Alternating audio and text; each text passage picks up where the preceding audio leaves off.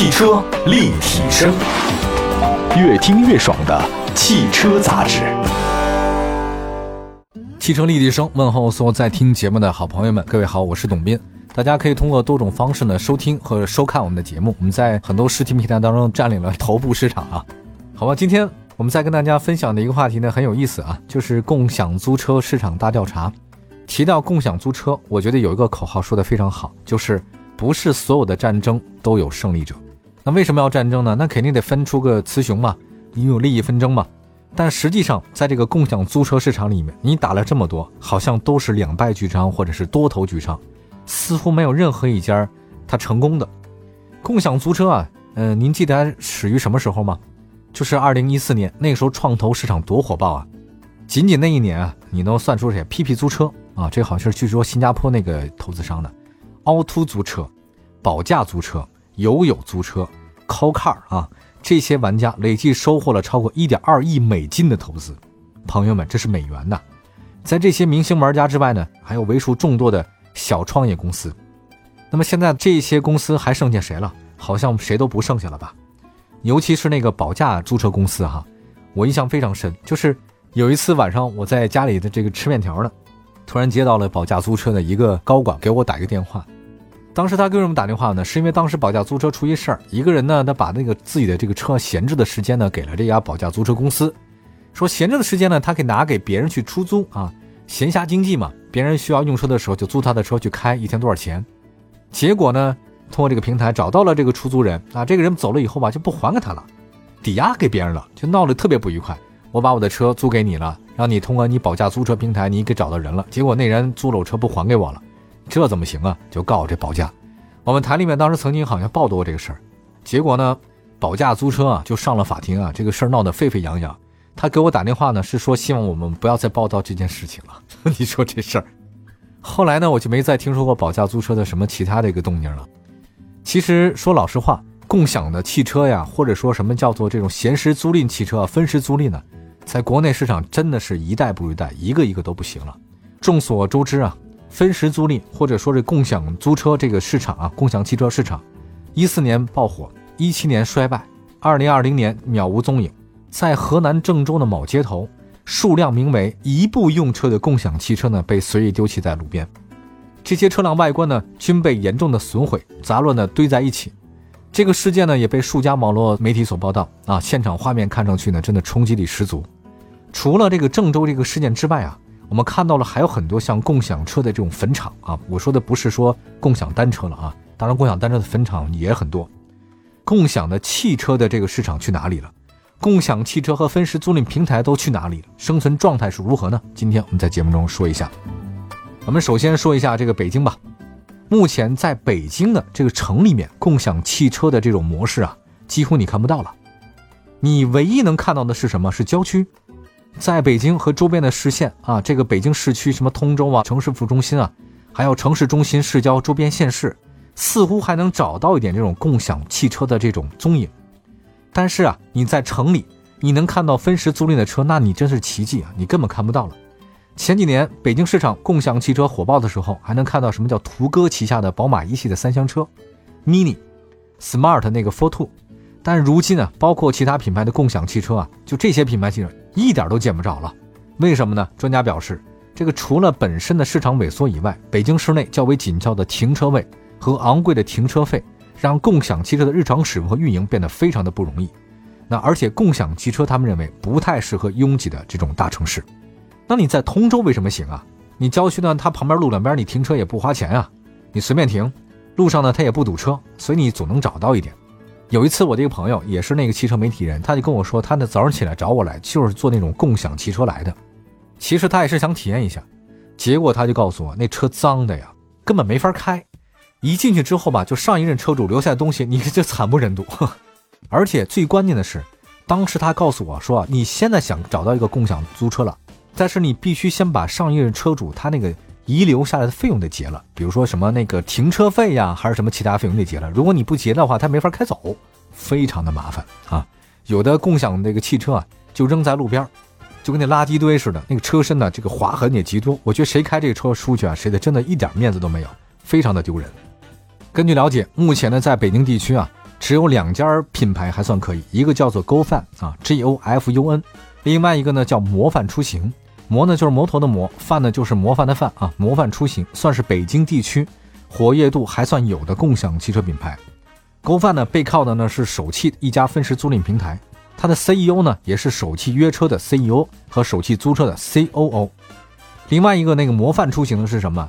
它是北京汽车集团下属的全资子公司，所以相比较其他来讲，如果你这个共享租车公司啊，你背靠的是大型国企，或者说是一个类似一样这很有实力的公司哈，你度过寒冬应该是没问题的，因为这些公司他们的那个账务核算啊，还有包括其他一些账务，它它跟那普通私营企业是完全不一样的，这个出发点不同，所以人家能扛啊，你扛不过来啊，对吧？刚才说到了是北京的这个通州，那其实呢还要再去廊坊看看啊。其实，在廊坊，其实熟悉北京地形朋友都知道，廊坊离北京就接壤嘛，是很近的啊。廊坊呢也有家租车公司叫联动云，这家公司的话呢，跟我们平常在节目当中经常调侃的一家车企有关系，叫观致汽车。这家联动云公司呢是深圳的汽车租赁公司，它本身除了分时租赁之外呢，提供租车、二手车交易，还有汽车金融。它跟宝能呢有深度的合作，而宝能呢又是观致汽车大股东，所以这家深圳的租赁公司联动云跟宝能达成合作。购买大量的观致汽车作为运营车辆啊，宝能汽车也承接了联动云以租代售的业务，所以你要这么想明白了，观致那些车卖给谁了？其实都卖给这些二手的这种租车公司啊，或者说这种以租代售的公司，它卖不出去，始终找不到别人买嘛，对吧？很可怜。那之前我好像也看过一些图片，就是说共享汽车坟场是在哪儿？太恐怖了，我觉得这是一个巨大的资源浪费啊。就是共享单车那个浪费，我看到一个朋友说嘛，你说每年咱们中国生产那么多共享单车，消耗的钢材可以造多少只航母啊？这个看了之后让我心情非常压抑。后来还有很多朋友做公益嘛，把一些咱们这边的废弃的共享单车，直接的就是拉到了像缅甸哈及其他地方，让当地的骑不上自行车的小孩子们骑着车上下学，算是造福人间的一件好事儿。但是我觉得这个造成的资源浪费实在是太可怕了，真的。我觉得即便你们投资公司有钱。你们这么浪费也是一件很罪过的事儿，好吧，我们休息一下，一会儿呢再说说共享汽车的昨天、今天和明天啊。市场投了这么多的钱，那他们现在到底过得怎么样呢？一波波企业的倒下，会不会还有更多的共享汽车的明天还没有到呢？是不是现在还能活下的共享汽车，熬过这个冬天就能迎来春天呢？我这人还真不乐观啊！一会儿再说这个话题。汽车立体声。您的爱车情报站，会新车，私车定制，会买车，会客厅大驾光临，庖丁解车，精准分析，会拆车大师来帮您，会用车，自驾上路，会玩车，我们都是汽车人。我们继续回到节目当中，这里是汽车立体声，各位好，我是董斌，今天跟大家分享的呢是共享租车市场的一个大调查。刚才说的了一下北京地区啊，看到的一些分时汽车租赁的一些公司的基本情况。嗯，我之前看过一个那个电视纪录片，说的是一个所谓的富二代哈，他呢自己用家里的那个钱创业，做了一个共享单车的那个分享公司，结果呢赔光了家里的几百万。他说呢自己要重新开始奋斗。这个纪录片啊拍的那个还是不错的，手法可以，啊，但是我觉得他利益呢真的是挺糟糕的。那个富二代啊一脸的那个样子就是。明显感觉出来说，我以前是很有钱的，我朋友都围着我转。你看现在我从头再来，我依然是英雄好汉一个。他就没有仔细反思反思自己为什么会创业失败，对吧？很多人说嘛，在中国你只要有一件事情你火了，跟风 copy 你模式的人就非常多，特别缺乏创新精神。出了一个摩拜，出了一个那个小黄车 OFO，结果全国上下多少个不同地方的这种共享单车出现了，你觉得他们能好结果吗？这个富二代自己以为好像，哎，我很前卫，我也搞创业。可是你这个不叫创业啊，你是叫模仿啊。你跟着别人屁股后面，然后你搞了点这个东西，就觉得自己很牛了吗？我要是他的爸爸，我真的是给他两巴掌，浪费了家里这么多的钱，自己觉得他自己搞得很悲壮，说我从头再来，我重新开始，我积累很多经验。什么经验啊？自己首先你没有搞市场调查，不知道自己还能几斤几两。第二点，浪费了家里几百万或者更多的钱，全烧没了。还觉得自己挺优秀，很好，真的是不自量力哈。我觉得这个纪录片给我的感觉就是，原来有些人真的很蠢啊，蠢人办蠢事儿真是要命。我们来看一下市场分析吧。一四年其实共享汽车这个市场很火爆啊，至今有数十亿的资金注入到这个市场，而且当时传统车企呢也判断说共享化啊整个开始了，那数据显示，一八年前后呢，已经有三百七十家共享汽车呢是注册公司，前仆后继者呢是不在少数。但是从一八年以后呢，市场形势就不乐观了，汽车市场不是正增长了，共享汽车呢也是在劫难逃。据说走向倒闭的车企已经是三分之二，而实际拥有车队的运营公司好像只剩下一百来家。我觉得经过这次疫情一洗礼啊，这些大量的共享汽车公司可能更糟糕了。确切的说，共享汽车开始淘汰制呢是从一七年。那一年的话呢，友友用车、EZZY、麻瓜出行相继宣布退出。一直被消费者看好的叫做 TOGO 途歌汽车，在一九年退出市场。现如今，途歌 APP 停止运行下架。途歌出行创始人兼 CEO 王立峰在北京十里铺附近呢，遭到途歌用户的围堵啊，当年还是很风云的人物啊，唏嘘不已。即便体量大过其他小规模公司，途歌也倒了。但途歌的倒闭呢，不是个例啊，背后的问题是所有共享汽车平台共有的。其实我们能看得出来，有些公司好像还在运营当中，实际上他们的这个情况非常非常之糟糕。这些公司能做到的，仅仅好像就是苟延残喘，能活下去就不错了，而不是说我要投入啊，要疯狂投入，要开疆拓土，完全不是那个状态。我甚至觉得这家公司啊，好像只是汽车是他们的国有资产了吧？但是折旧也挺多了，该裁员裁员，该转型转型啊。在一波波的企业倒下之后，人们越来越深刻感受到，在重资产、重运营的共享汽车市场上，初创公司之路并不容易。归根结底，实际上还是这些商业运营模式有纰漏。你细看一下哈，共享汽车平台购置每一辆汽车终端售价最少是好几万。你要想软件升级、格调升级，吸引更多层级消费者，你还得买十几万甚至数十万的车辆，像那个宝马 X 一嘛。但这些前期投入的话呢，始终是一个无法填满的窟窿。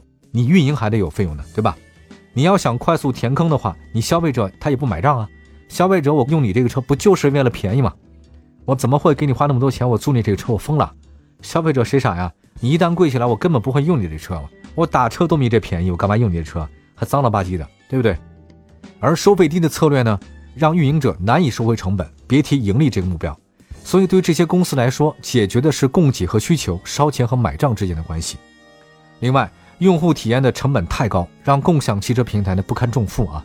你要通过这种让大家烧钱嘛，让你去体验，你占据市场保有量，那你肯定得多投车呀。你车偷的多才行，可是多偷车，你的成本又增加了呀。成本增加的话呢，你又赚不到钱了呀。这就是恶性循环。而且你投入增加，带来了非常多运营成本，你车辆得保养吧，事故也得维修吧。它不可能不撞啊，对吧？还有停车晚点的这个管理费用问题根本无法解决。类似的高成本无不考验着运营者乃至整个共享汽车体系的运营能力，同样也考验着给这些共享汽车公司投钱的资本的耐心和实力。说白了，这个东西啊，它就不可能成。我觉得任何一个不想着去盈利的公司，那就是那什么，对吧？你不想盈利，你在做慈善吗？你在做慈善，你怎么把你这些员工养活好呢？啊，那你又没有其他的这种运营收入，没有良好的一种赚钱的模式、盈利模式，你怎么能够去常态的发展呢？你烧了几个亿以后，你还能再有下一波钱吗？谁那么傻呢？谁也不可能那么傻呀，对不对？所以我一直不了解它的盈利模式到底是什么，烧钱烧的是无底洞哈，而居然当时有那么多人去疯狂往里去投钱。说到这儿吧，我当然也挺佩服那些创业者的。我只说这条路可能行不通，但是我对那些勇于创业的人还是充满敬意的。至少我没有这个勇气啊！我觉得我董斌不太适合创业，但是我真心的希望做每件事之前，你要先考虑清楚了你是在干是什么，对不对？好吧，感谢大家收听我们今天的汽车立体声。收听我们的节目有很多种渠道，除了各地的电台以外呢，网上收听也是可以的。汽车立体声官方微信平台和官方微博平台都是同名搜索就可以了。下次节目再见，拜拜，朋友们，拜拜。